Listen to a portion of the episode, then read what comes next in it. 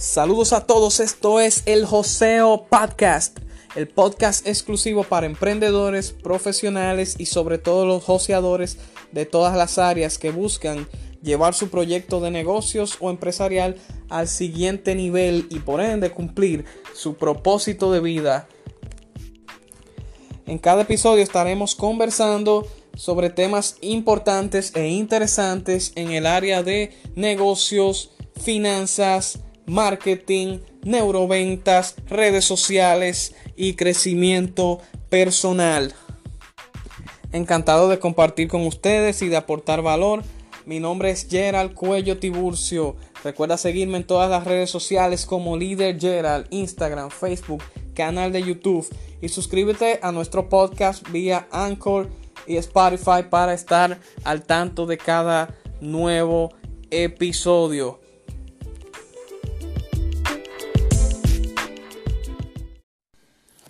En esta entrega del Joseo Podcast, mi gente, quiero hablarles sobre la serie del The Last Dance de los Chicago Bulls de los años 90, encabezado por esa gran leyenda que muchos conocen como Michael Jeffrey Jordan.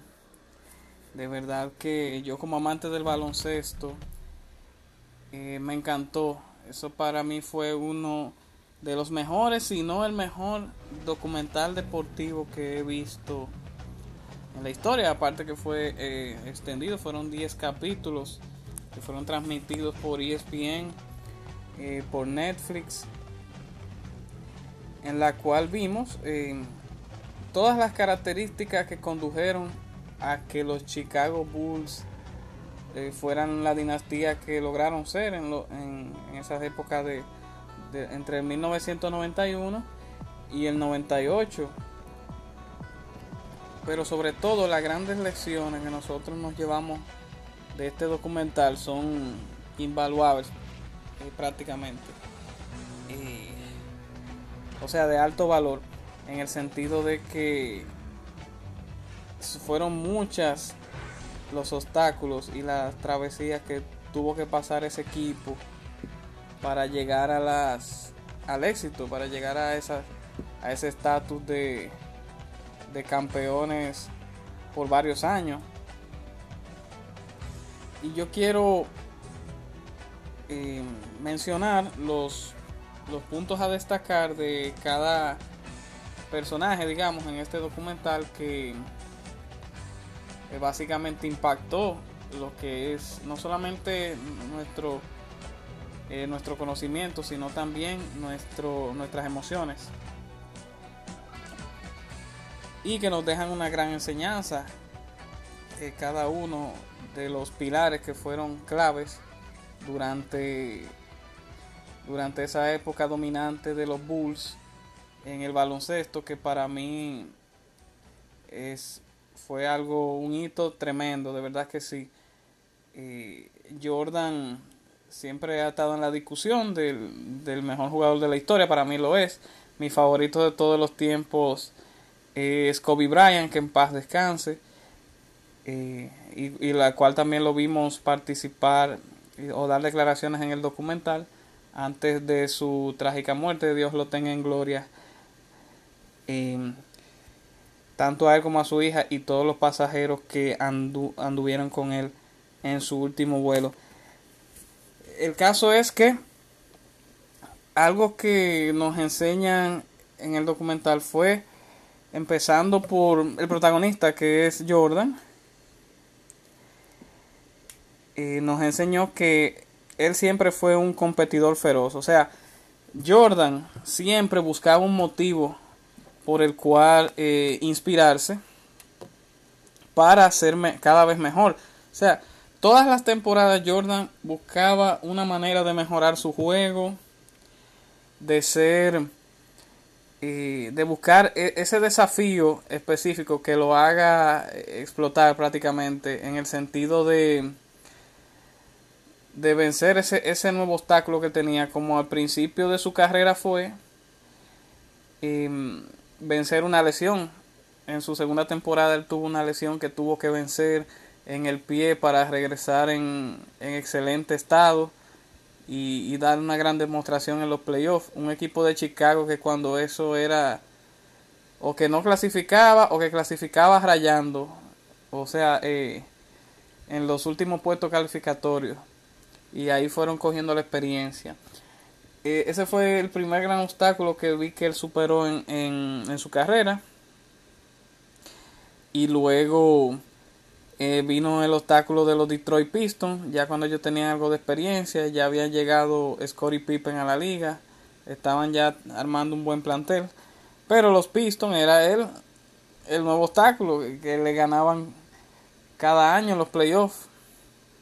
Y ese fue el motivo que luego los impulsó a ser campeones porque luego de la temporada del 1990 que ellos perdieron de, de los Pistons nuevamente en siete partidos ellos no se quedaron conformes, se, fajaron a practicar eh, posteriormente a eso, poco tiempo después, y a comerse los hierros en el gimnasio, a ponerse musculosos para aguantar toda esa, eh, todos esos golpes que le daban los Pistons que ellos no, aguantaban, los Isaiah Thomas, Bill Lambier, Joe Dumas, John Sally y compañía, ese grupo, el mismo Rodman que inicialmente pertenecía a Detroit eso fue tremendo la manera como ellos se prepararon para la siguiente temporada, luego que ya le habían ganado múltiples veces.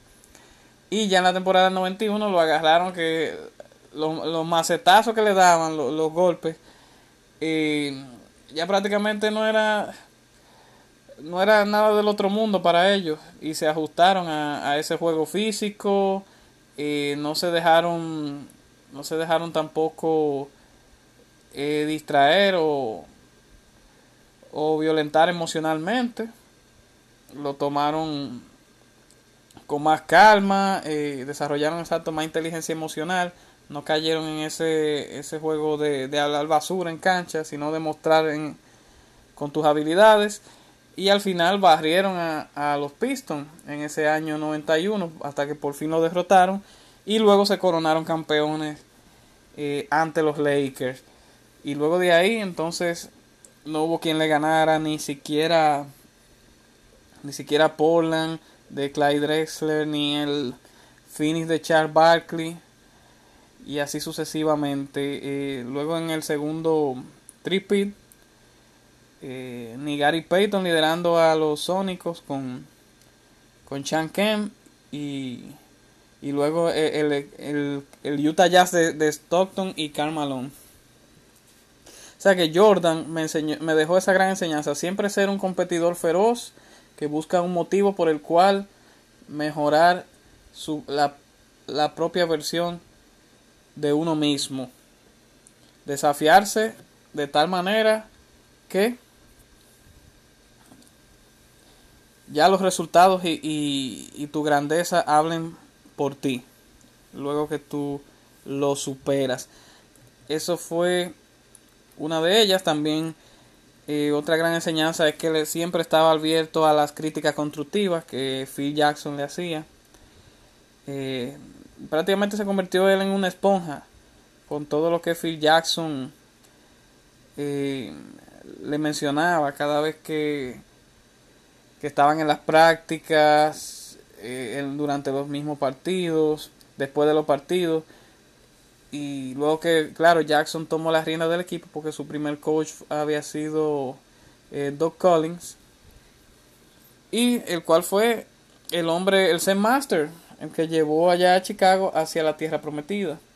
Que vamos a estar hablando un poquito más de Phil adelante, porque Phil Jackson de verdad que tenía una mente tremenda a la hora de trabajar con, con personal, de trabajar en equipo, de mentorear eh, también de manejar diversas situaciones como, como las de Dennis Roman, que no cualquiera, no cualquiera las manejaba siendo dirigente o las toleraba.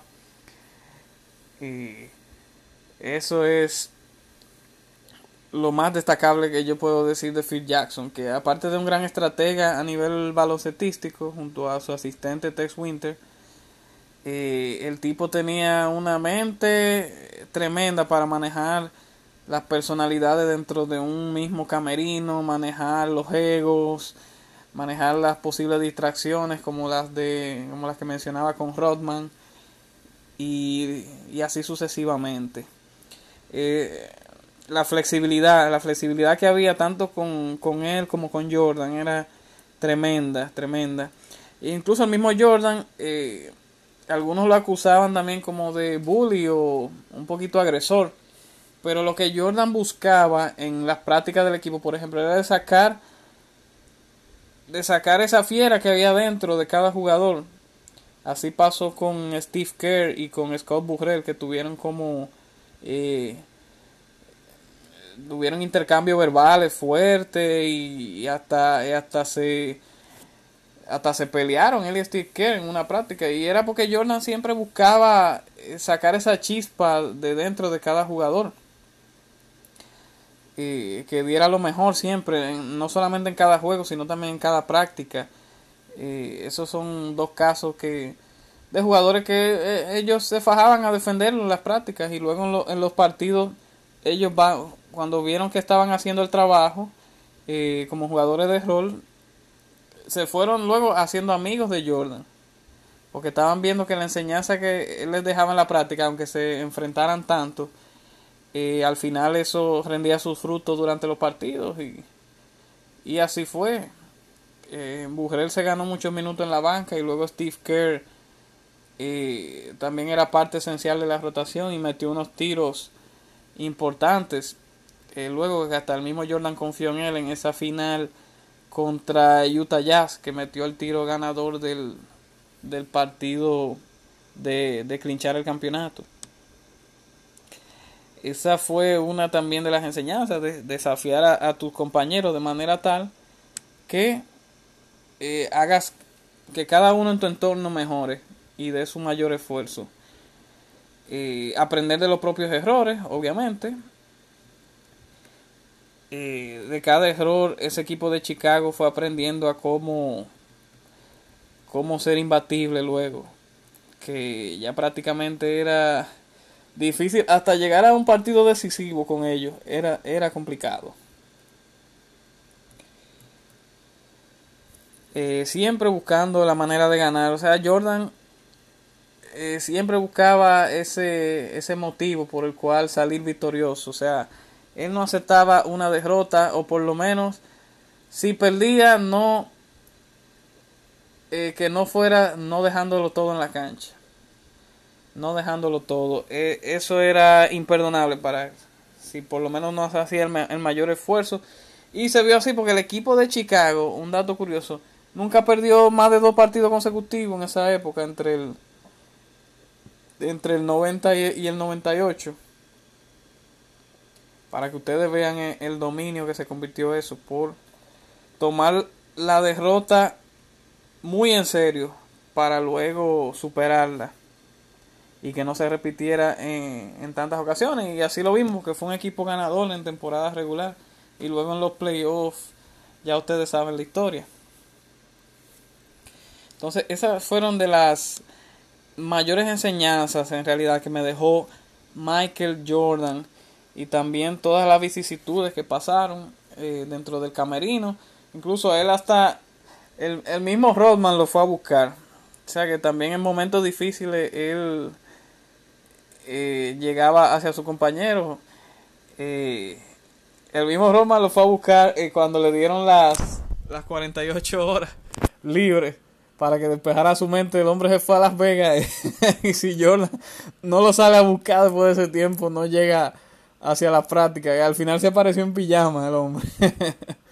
Pero mira, de Dennis Roman yo pude aprender que a pesar de tu de tu, ¿verdad? Cometer tus barbaridades fuera de la cancha, digamos, porque eran cosas fuera de lo normal cuando tú estás en algo tan exigente como ser un jugador profesional de baloncesto.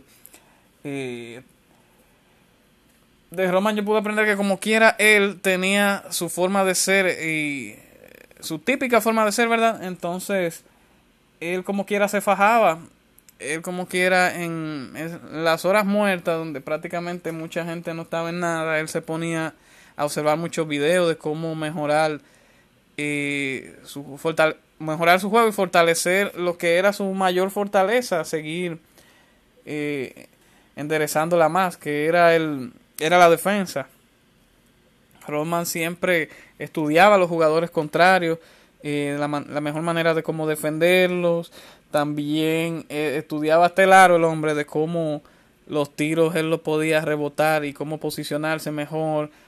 Y lo cual le dio resultado porque fue un hombre que, aparte de ganar el premio jugador defensivo del año, fue el líder de rebotes durante varias temporadas. O sea que, eh, que aparte de sus locuras y, extravagancias, el tipo eh, se fajaba por, por mejorar su juego y también brindarle lo mejor al equipo, a pesar de no ser la estrella principal eh, del mismo, como lo fue durante su etapa con Detroit y con Chicago, donde, claro, la figura principal fueron Isaiah Thomas y luego Michael, pero él sí se encargó de ser, llevar la voz cantante a la defensa y ser uno de los, eh, de las piezas esenciales para que esos equipos eh, pues terminaran coronándose. De Phil Jackson ya yo mencioné eh, previamente que su manera de, manejar eh, un personal, de cómo elaborar las estrategias, porque el hombre hasta yoga hacía en la práctica, de cómo preparar mentalmente a su, a su equipo, cómo evitar que esas distracciones, ¿verdad? Esos, esos problemas internos eh, se reflejaran en la cancha. Oye, la manera como él manejó eso eh, es impresionante y, y, los resultados pues le dieron al final la razón. Eso, eh, Phil Jackson, por todo eso y más, es considerado y para mí lo es también el mejor coach de la historia eh, por todo eso que fue eh, sembrando dentro de las filas del equipo de Chicago y luego con, con Los Ángeles Lakers, que es mi equipo favorito. Como lo, eh, lo pude observar más ya en la etapa cuando él dirigía a, tanto a Kobe como a Shaquille O'Neal, Pau Gasol y compañía. De Scottie Pippen también sacó grandes lecciones en el documental, porque Pippen eh, también se fajó, vino de una familia muy humilde y el tipo se fajó para ser una de las mayores estrellas de, de la NBA, a pesar de que en sus primeros, digamos, 10 años no ganaba el dinero que debió haber estado ganando para los números que él estaba poniendo. Porque él firmó un contrato de 18 millones, creo que fue como por 7 años cuando la NBA todavía no se había expandido tanto a nivel global, que creció el mercado. Y, ahí fue que llegaron los mejores años de él en términos eh, estadísticos, más con los resultados del equipo. Y yo entiendo que Pippen firmó ese contrato porque necesitaba el dinero urgente para tanto para ayudarse a sí mismo como a su familia que lo necesitaba. No lo culpo. Y el hombre como quiera se fajó para ser de los jugadores élite de la NBA, con todo y que su salario estaba prácticamente muy subvaluado, subestimado, él, él no dejó que eso, eh, ni que los rumores de que él estaba pidiendo cambio, ni que luego iba a probar la agencia libre cuando terminara el contrato, ni que todos esos rumores, ni que nada de eso impidiera que él diera su máximo esfuerzo y se convirtiera en uno de los pilares de esa dinastía y de los mejores jugadores de la historia, por ende. Eh, tanto así que Pippen teniendo el talento para ser líder en cualquier otro equipo o, ser un MVP en la liga como eh, peleó el premio aquel año que Jordan pues decidió irse al béisbol con todo y con todo el escándalo luego de la muerte de su padre la cual fue otro de los obstáculos que tuvo que superar tanto mentalmente como eh, como con su rendimiento en, la cancha. Eh, pues decía también que Pippen eh, tuvo, que, tuvo que vencer todos esos monstruos mentales de ah, que no, no me están pagando lo que yo estoy haciendo en cancha, lo que no estoy cobrando de acuerdo a lo que estoy haciendo en cancha y ni, ni los ni los rumores de que se iba del equipo, ni los rumores de cambio, nada de eso impidió que él hiciera su trabajo de, de la mejor manera, con tal de que el equipo tuviera el resultado esperado, que era siempre llegar lejos y ganar el, el campeonato, ni tampoco dejó de que al ser, él ser una estrella calibre de MVP prácticamente, eh, tremendo en ambos contados de la cancha, Scary, eh, salido de la Universidad de Arkansas, él no dejó que a pesar de tener todo ese potencial de ser líder de un equipo, eh, no dejó que, que, eso entrara en conflicto con Michael Jordan, ni tampoco en una guerra de ego, de manera tal que el equipo no tuviera el resultado esperado por él eh, querer ser el líder forzado de un equipo. Y él pudo ceder en ese sentido y dejarle ese espacio a Jordan y aclimatarse de manera tal que él como quiera siguiera brillando eh, sin quitarle ese protagonismo a Jordan y como quiera eh, con el resultado del equipo él llevarse buenos buenos halagos por parte de la gente tanto así que los ranquean como uno de los mejores 50 eh, jugadores de la historia sin, sin duda alguna. O sea que eso fue una lección valiosa de Pippen, que al final del día, como quiera, consiguió un buen contrato con el equipo de, de Houston antes de, retirarse y jugó aproximadamente seis temporadas más. Luego estuvo con, con los Trailblazers de Portland y luego regresó a Chicago incluso como para en su última temporada y también más como como asesor que otra cosa y ahí eh, le dieron un salario como de agradecimiento que para un asesor era mucho pero la como la la, em, la gerencia se sentía como que le estaban en deuda con él y al final los recompensaron eh, lo mejor que pudieron. La gerencia que fue de Jerry Krause en esos tiempos lo quisieron hacer ver a él como que era el villano de la película eh, del documental al principio pero Jerry Krause y como quiera Pippens lo, lo reconoce como que como que fue el mejor gerente general de, de su época y él dice dice Scott en una declaración al fin en el último capítulo que él tuvo el honor de jugar para el mejor gerente general, con todo y que no le pagó ese salario que debió haberle pagado o de haber renegociado en esos años 90. Y, y también él reconoce que Phil Jackson jugó para el mejor coach y con el mejor jugador, que era Jordan, su, su principal eh, compañero de equipo.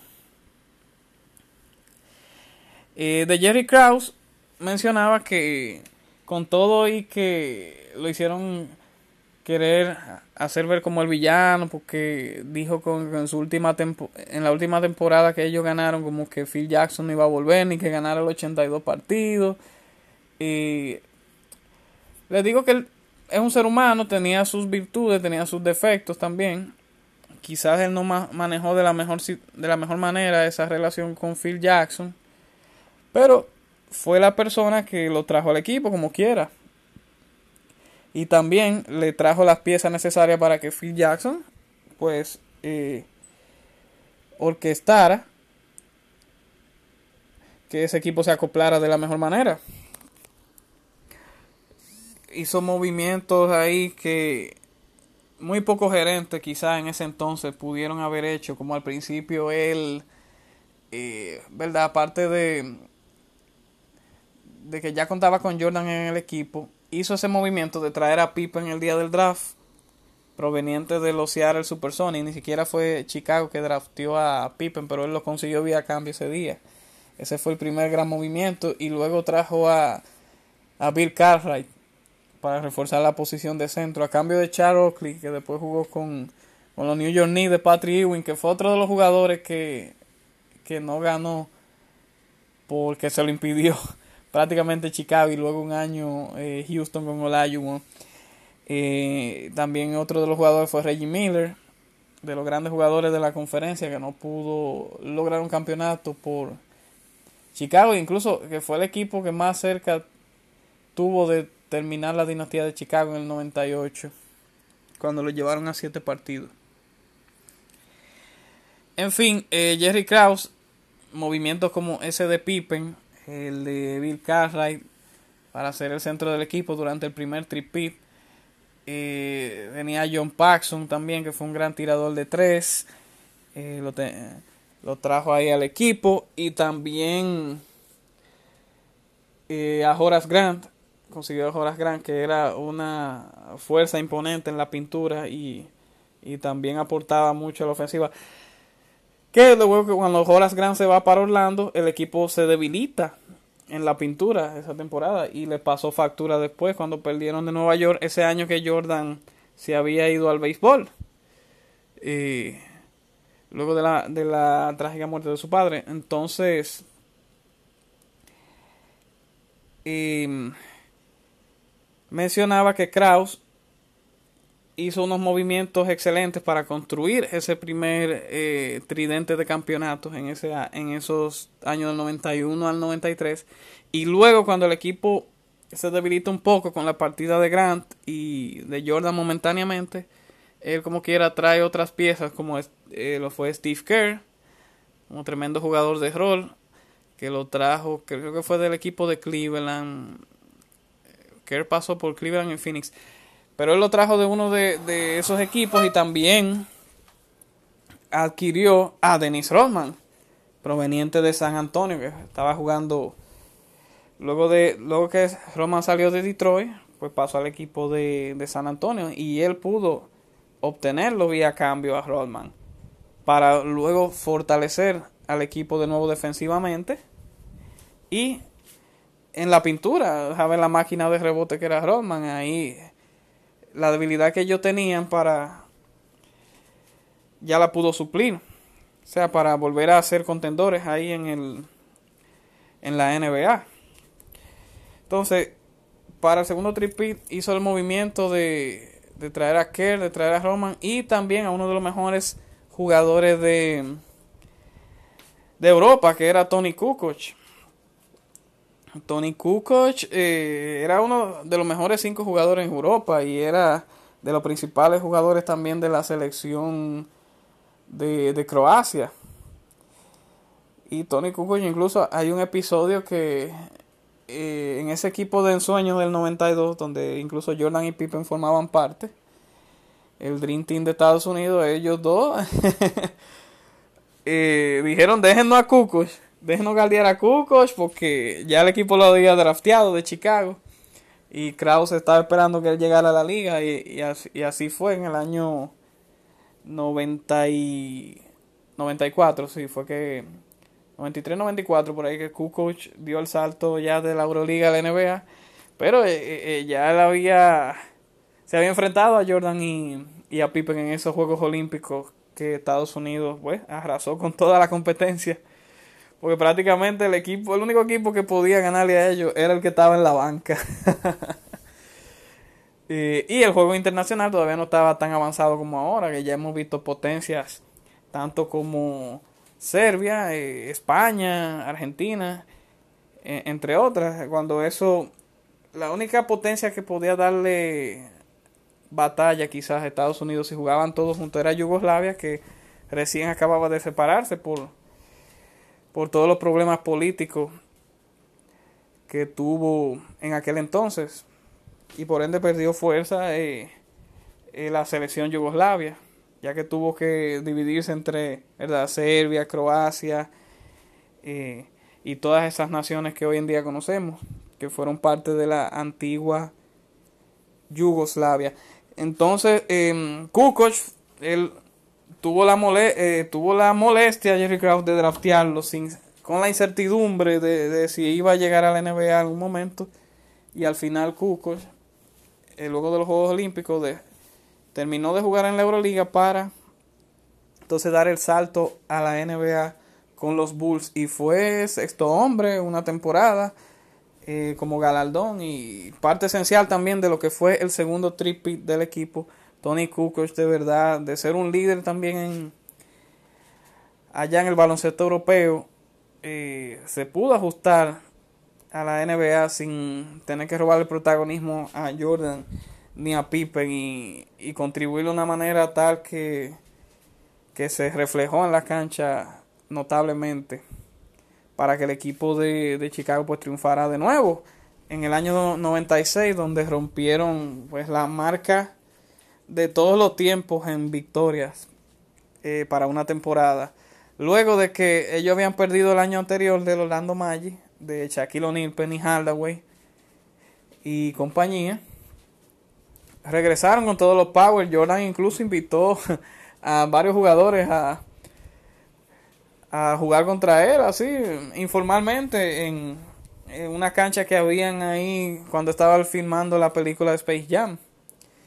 Fueron, fueron el mismo Rodman, eh, Reggie Miller y grandes jugadores de la época a enfrentarse en esa temporada muerta, la cual él se volvió a preparar de manera tal que arrasaron la temporada siguiente, ganando 72 partidos, marca que se, que se mantuvo hasta el 2016, cuando la rompieron los, los Golden State Warriors. Pero ellos como quiera no se conformaron con eso, con el asunto de ganar 72 en la temporada regular. Incluso ellos hicieron mercancía que decían que, que esto no significa nada, estas 72 victorias, hasta que ganemos el campeonato y así mismo fue. Arrasaron con la competencia en la conferencia e incluso se vengaron del mismo Orlando, que fue el equipo que le ganó el año anterior, barriéndolo en la final de conferencia. Y luego derrotando al equipo de Seattle en seis partidos en, en la final. Y eso fue una de las enseñanzas. Jerry Krause, como quiera, se manejó de manera tal que construyó ese segundo tripit también, ayudó a construirlo por esos movimientos como el de Rodman, el de Kerr, el de Kukoc, de darle la bienvenida a la NBA. Él hasta iba para Europa a verlo jugar y a motivarlo a que viniera a jugar con los Bulls. También bueno, el mismo Scott Burrell llegó al equipo, Ron Harper, que fue un tremendo eh, eh, defensor, era un armador eh, que podía galdear a muchos de los amadores de la liga, también defensivamente reforzó el equipo, aparte de que podía hacer sus aportes ofensivos. En fin, todos esos movimientos, el mismo Luke Longley, también, que fue un centro australiano que era una presencia en la pintura. Todos esos movimientos eh, hicieron que Chicago también volviera a ser eh, el equipo número uno de la liga. O sea, un hombre que a pesar de todas las controversias, que no se llevaba tan bien con Phil Jackson, eh, y también parte de la de, de, sus asistentes y así en, la gerencia del equipo como quiera se eh, pudo hacer un tremendo trabajo en mover las fichas para construir ese ese equipo que fue una dinastía. O sea que también eh, al tipo hay que dársela en ese sentido. Eh, no era perfecto pero no, no se distrajo de manera tal que no le permitiera hacer un buen trabajo en esa posición que le había brindado el dueño Jerry Reinsdorf, que era el dueño también de los Chicago White Sox. Y Jerry Krause, trabajando para los White Sox, fue que empezó a hacer relación con Reinsdorf y después lo, lo promovió dándole el voto de confianza para que fuera el gerente general del equipo de baloncesto, que él también era el, dueño. El dueño de exactamente de Chicago Bulls y de Chicago White Sox, que fue incluso el equipo que Jordan eh, aventurió, como digamos, en las, en las grandes ligas, en las ligas menores, con el equipo de los Barons en AA, la sucursal de AA, y luego algunos partidos con el equipo grande en la MLB. Entonces, eso fue, esas fueron las mayores lecciones, eh, enseñanzas valiosas que me dejó el documental de The Last Dance. Yo sí conocía la historia, eh, tenía cierto conocimiento de, de todo eso que pasó con los Bulls, pero me encantó la manera de cómo ellos repasaron esa historia por, por todos los videos, ¿verdad? De aquellos momentos y sobre todo las entrevistas, las, eh, todas las declaraciones de, de los partícipes, de, de, de las piezas, de los protagonistas, los personajes más que vivieron esa época, eh, que fueron obviamente los, los jugadores de, de esa dinastía y los coaches, dueños, gerentes de los Chicago Bulls y por ende también y los rivales. No podemos mencionar, eh, no podemos dejar de mencionar todos los, los rivales que ellos tuvieron que también eh, participaron en el documental como el mismo Isaac Thomas, eh, Maggie Johnson, eh, pude ver también a John Stockton, Miller, el mismo Barkley. Todos participaron en un documental que de verdad eh, quedará para la historia como uno de los mejores, así como yo mencionaba al principio. Me encantó, vi los 10 episodios, lo vi tranquilamente. Eh, y, y, de verdad no me no perdí el entusiasmo en ninguno. O sea, me mantuvo ahí al tanto de todo lo que aconteció y de lo, que ellos fueron contando. Eh, también figuras del, del medio como el mismo eh, expresidente Barack Obama, el mismo, mismo Bill Clinton, eh, Carmen Electra, que fue novia y esposa un tiempo de Dennis Roma. muchas figuras, celebridades también se prestaron para, para contarnos esta esta gran pieza histórica que fue eh, la dinastía de los Bulls de Chicago de los años 90, que claro, eso se fue construyendo desde los años 80, 84, cuando el equipo todavía no era nadie prácticamente en la NBA en términos competitivos, hasta cuando comenzaron a reconstruir, drafteando a Jordan en, en aquel entonces de North Carolina.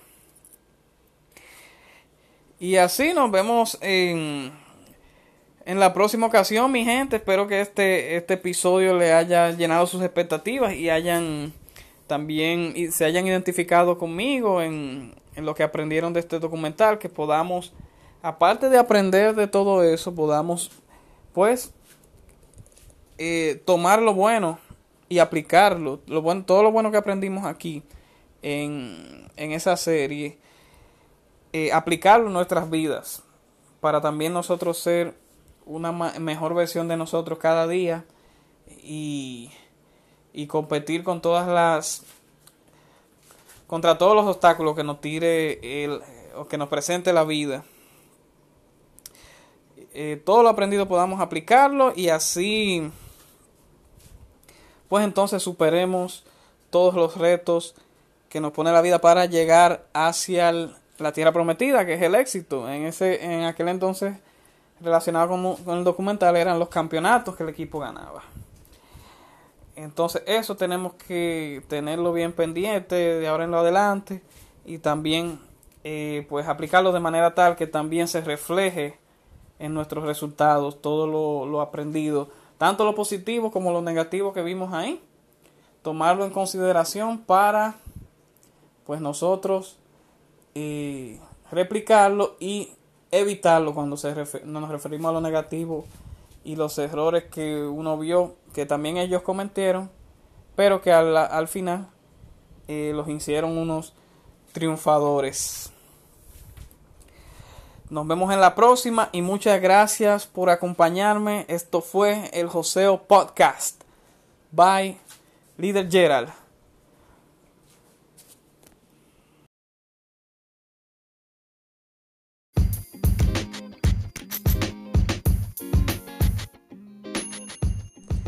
Gracias por tu sintonía, joseador. No quiero irme sin antes recordarte que puedes acceder a nuestro perfil de Instagram, Leader Gerald, el enlace de la biografía para registrarte en el próximo curso de Instagram para emprendedores.